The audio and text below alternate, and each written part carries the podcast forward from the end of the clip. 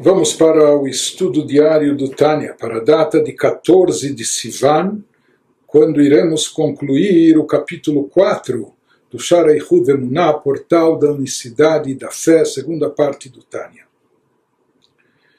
E o Alter Rebbe termina esse capítulo eh, nos trazendo na linguagem cabalística, esotérica, os conceitos que ele nos expôs até agora da atuação dos nomes Havaye e Elohim, o tetragrama e Elohim. Havaye representa o atributo de Chesed, de bondade, que também é chamado e conhecido como Gdulá, a grandeza infinita de Deus, o poder da criação, o poder de dar existência.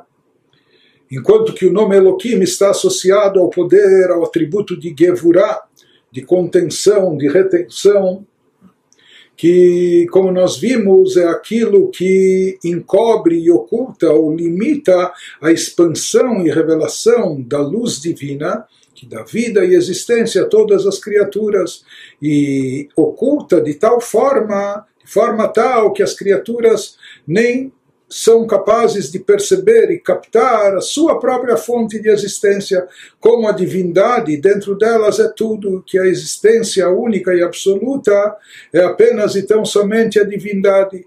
Na prática, isso está encoberto dos nossos olhos, como efeito resultante da atuação do nome Elohim, do poder de Gevurah, do atributo divino de, de contenção condensação, de, de retenção da luz divina, para e dessa forma o que nós percebemos é o físico, é a matéria e não notamos e nos passa desapercebido a energia divina. Que esse é o sistema que Deus optou, escolheu para que o mundo funcionasse, esse é o cenário que ele queria.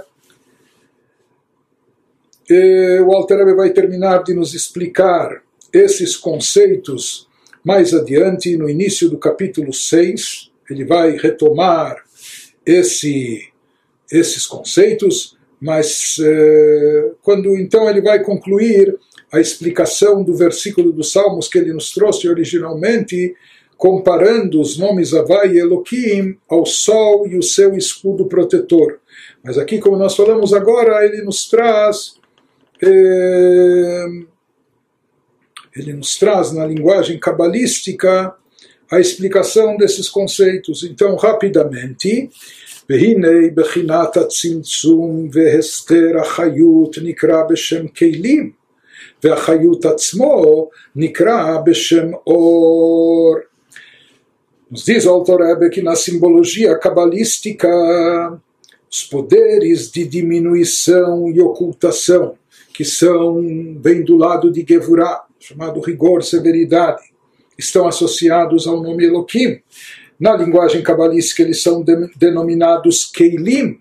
Keilim significa recipientes, enquanto que a revelação da própria energia, da energia divina criativa do poder vital que dá existência é denominada de Or. Na Kabbalah, ela é denominada de Or, que significa luz. Ou seja, nós, nós dissemos, explicamos acima, que existem duas dois atributos, duas, duas forças atuantes que são derivadas dos atributos divinos. Né? Por mais que pareçam paradoxais, mas como nós falamos, Deus e seus atributos são uma coisa só, e Ele é todo-poderoso, onipotente, então ele só ele pode conciliar até mesmo poderes eh, poderes antagônicos, contrários dentro de si. Então, nós vimos que a existência de todas as criaturas é derivada na prática de dois atributos. Agdulá Agvurá, a grandeza de Deus, que é a bondade infinita e ilimitada, o, o fluxo de, de existência vital. E Gvurá seria o poder de contenção e retenção dessa luz, encobrindo-a, etc. Então, por um lado, o Hesed é chamado de Gdulá, a grandeza, porque ele se expande ad infinitum, etc., é o que dá existência continuamente para todas as criaturas. Enquanto que do lado de Gvurá, do lado de rigor severidade, vem o Tzimtzum, a contenção, o ocultamento, a condensação da luz. Então, ele nos fala que na linguagem cabalística, a fonte de vitalidade é chamada de existência, é chamada de or, de luz, enquanto que encobrimento, ocultação dessa energia vital é chamada de keilim, de recipientes, e ele nos explica o porquê.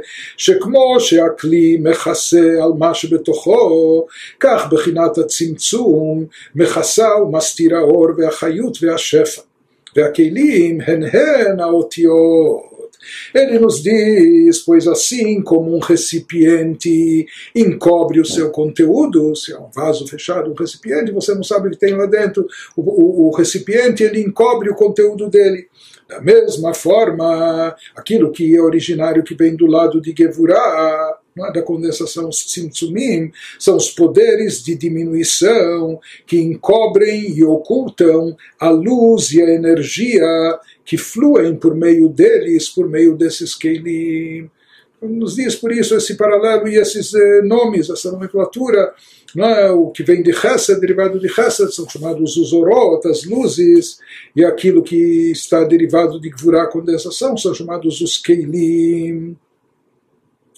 E aqui ele acrescenta algo mais. Os recipientes, na verdade, são letras, de acordo com aquilo que é trazido na Kabbalah, se fala, e aqui a gente volta ao conceito que a gente estava falando da palavra de Deus, que a criação ela surge através da palavra divina, do sopro de Deus, os dez pronunciamentos com as suas combinações, com as suas eh, alterações, com seus valores numéricos, etc. E aqui ele nos eh, retoma, ele nos remete novamente ao conceito das letras divinas, de acordo com a explicação mística.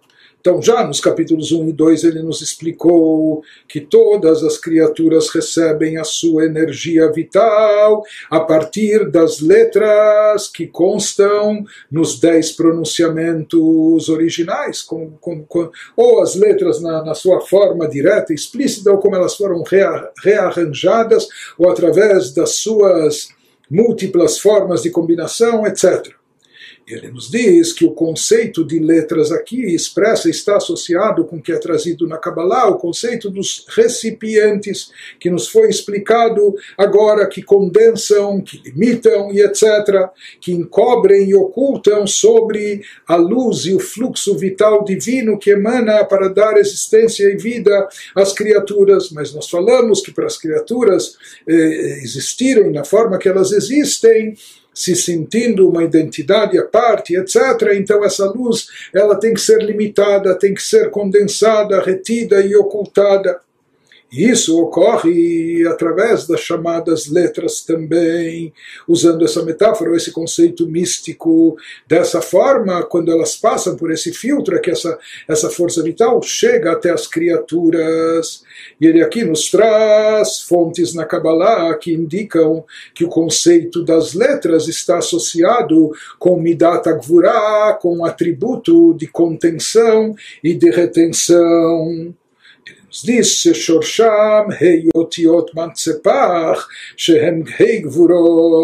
nos fala, sim, consta na Kabbalah, porque a fonte das letras são os cinco órgãos fonadores. Já falamos dos cinco órgãos envolvidos na fala, são cinco órgãos, e ele nos diz que esses cinco órgãos fonadores estão representados por cinco letras do alfabeto hebraico, que seriam Mansepach, Mem, Nun, Tzadik, Pei, Chaf. Essas cinco letras, que são cinco de acordo com a Kabbalah, elas representam cinco forças de Gevurah, as quais dividem e separam sopro, voz, através dos cinco órgãos da fala, para produzir as 22 letras. ומחלקות ומפרידות ההבל והכל בה"א מוצאות הפה להתהוות כף בית אותיות. qualquer forma na Kabbalah está, está explicado, é trazido que a fonte das Gevurot são essas letras.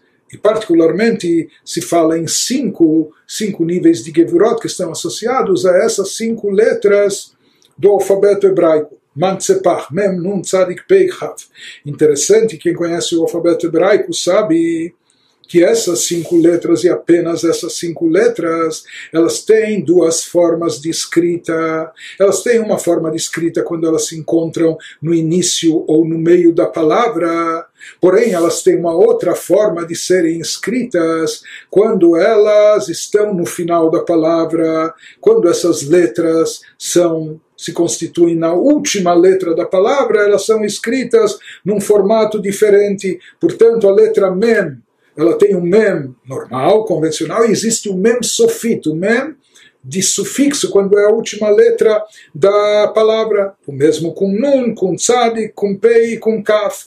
Essas cinco letras, elas são as letras que, quando no final das palavras, elas têm um formato especial. Por isso também se fala, se explica de acordo com a Kabbalah, que elas indicam Gevurai Tzimtzum, contenção e e restrição ou ocultação, porque elas, assim como no final da palavra, seria como aquilo que para por aqui. É? Quando elas se encontram no final da palavra, elas têm um formato especial, como que elas terminam, terminam a palavra, elas encerram eh, aquilo que estava sendo transmitido. Então, por isso também se fala que essas cinco letras indicam o conceito de Gevurah, de contenção e retenção, Tzimtzum, ocultação, porque elas terminam e concluem, elas retêm, elas param a expansão da palavra, das outras letras, não permitindo que elas se propaguem, que, elas, que as letras continuem se propagando, se expandindo. Então, essa letra,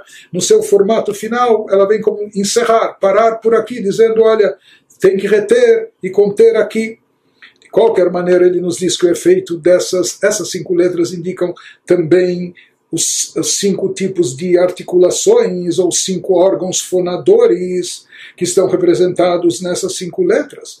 Porque originalmente, quando a voz o sopro sai do, do âmago da pessoa, não é quando é produzida a voz. Então isso é uma voz simples. O que faz com que depois saia a letra Aleph, ou Beit, ou Gimel, somente quando isso chega, por, por assim dizer, aqui em cima, através das articulações, ou labial, ou nasal, ou é, através da língua, o que for. Aí então, as letras, aquela voz original, que era uma voz simples, que era um som simples, ele vai tomando forma e se convertendo em letras e se subdividindo a partir desses cinco órgãos, dessas cinco articulações, é que vão surgir as 22 letras. Portanto, um outro papel, um outro papel das letras é o de dividir. Ele, ele aquilo que era a voz, o som simples da voz original, ele vai sendo dividido, ele vai, ele vai tomando corpo, tomando formas específicas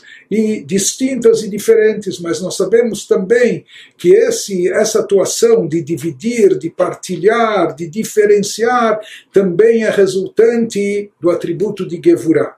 Gevurah é aquilo que divide, que separa, que distingue, etc. Por isso também se diz que essas cinco letras estão equiparadas aos cinco poderes de Gevurah, e também são eles que partilham, que dividem eh, aquela tonalidade simples que foi emitida originalmente pela voz, quando ainda não tinha o formato de uma letra ou de outro, depois fazendo ele se dividir através dessas cinco formas, cinco órgãos, dessas cinco articulações, se dividir e se subdividir depois em 22 letras. Então ele nos diz, isso é só em termos cabalísticos para imaginar aquilo que ocorre com a propagação do fluxo divino acima, o fluxo energizante para o mundo, que dá energia vital. Se fala que esse fluxo vem originalmente da bondade divina infinita, da grandeza de Deus, mas depois ele passa pela Gevurah, é submetido ao atributo de Gevurah, o poder divino de contenção e de retenção que, que acaba, a partir de lá, começam a surgir as divisões, separações, que são limitações. Só existe, porque só existe diferença quando há limitações. Quando uma coisa é maior, outra é menor, um é redondo, outro é quadrado e assim por diante. Então, entre as criaturas existe diversidade. Como surge a diversidade? É a partir de, de um Deus é, único, que é uma unidade simples, etc. Também através da ocultação que vem do Tzimtzum, encobrimento que vem de Gevurah, e também através de Gevurah que ela partilha, que ela corta, que ela limita, que ela condensa e cria a possibilidade de surgir essas diferenças, essas diversidades entre as criaturas. Isso que nos diz aqui no final o Alter Ebe, que o mesmo ocorre também acima, que as cinco Gevurot são aquilo que divide o fluxo divino original, e através disso, assim como surgem as 22 letras, surgem também as, a, a diversidade de criaturas e de seres. ושורש ההי גבורות הוא בוצינה דקרדוניתא שהיא גבורה הילאה דעתיק יומין ושורש החסדים הוא גם כן חסד דעתיק יומין כי ידוע ליודעכם. e termina aqui o Alter também com, com eh, eh, nomenclatura cabalística, termos esotéricos trazidos na Kabbalah. A fonte das cinco forças de Gevurah é o nível que o Zohar denomina botzina de cardonita, que significa uma luz proveniente da escuridão, porque Gevurah é um tipo de ocultamento, de encobrimento, e, e, a luz é submetida a esse encobrimento, e daí sai uma luz, por assim dizer, filtrada. Então, a fonte das cinco forças de Gvurá na Kabbalah é chamada de Botzina de Cardonita, luz proveniente da escuridão, que é a elevada Gevurá de Atikyomin.